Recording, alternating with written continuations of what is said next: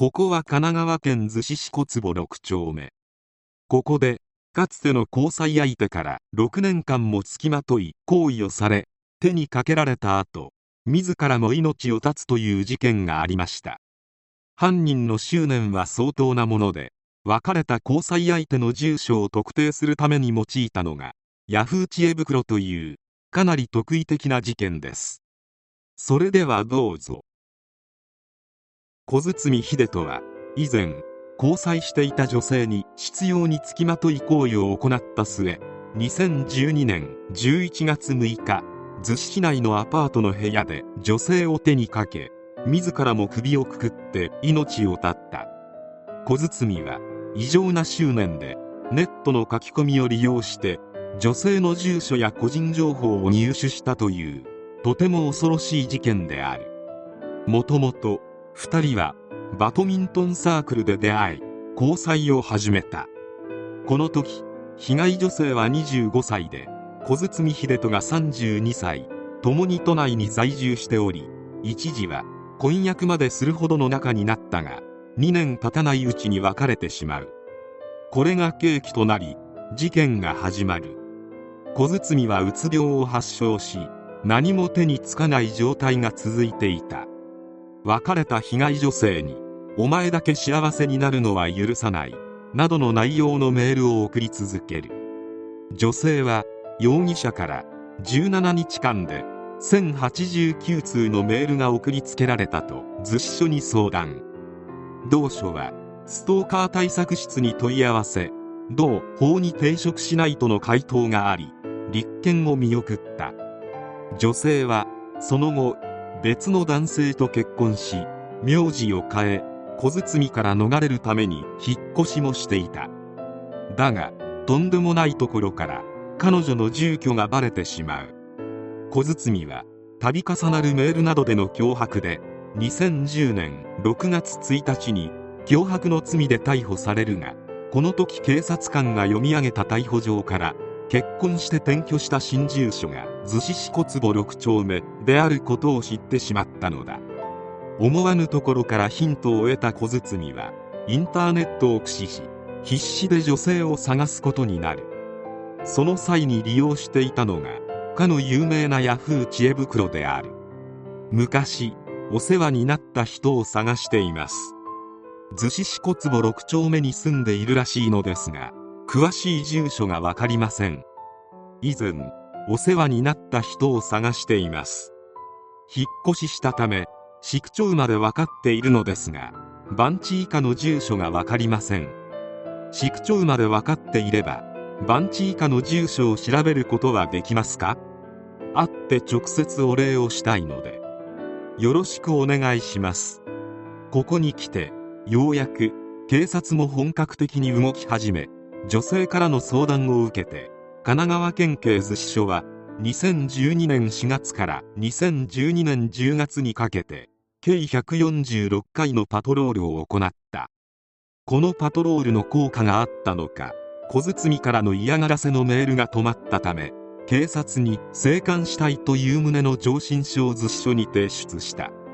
ここに来て油断したことが命取りとなってしまう結果となる。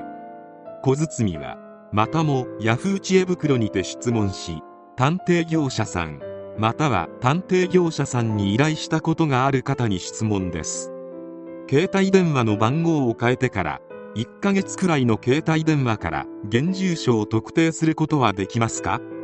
もしできるとしたら費用はどれくらいかかりますか？友人にお金を貸したまま逃げられました。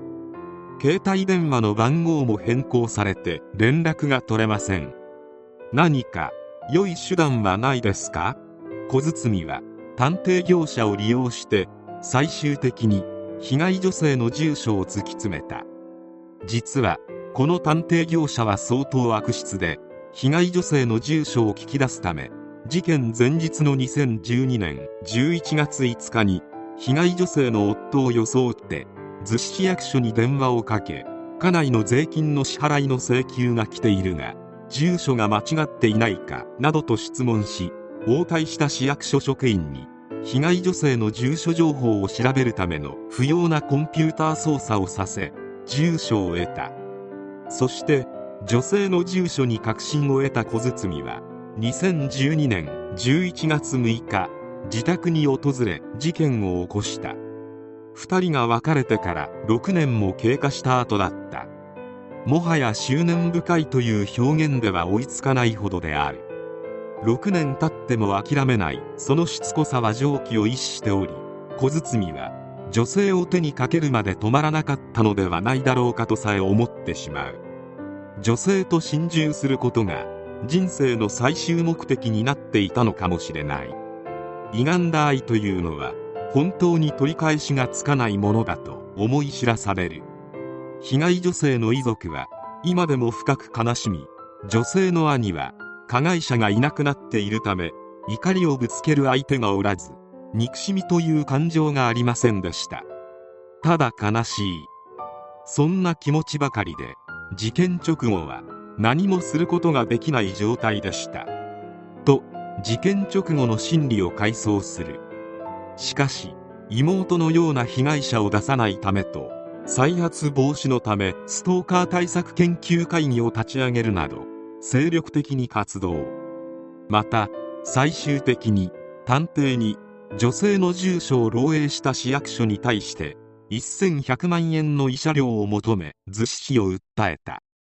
横浜地裁は逗子市に110万円の支払いを命じる判決を下した。市に対する責任を問う目的であったためお金の問題ではなく納得できる判決だったということで控訴はしないとのことであった。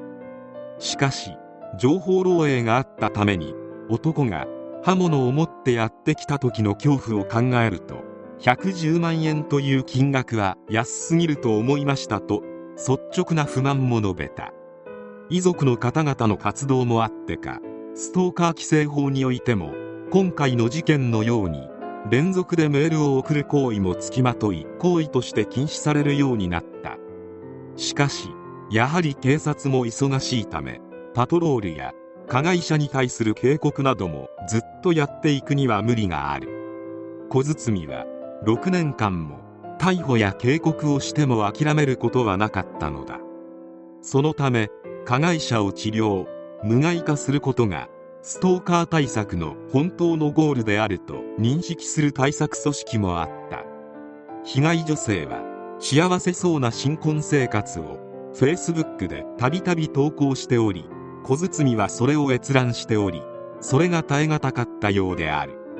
SNS に投稿することは何も悪くないのだが閲覧は本当に親しい人にしか許可しないのが最終的に身を守る方法なのかもしれない。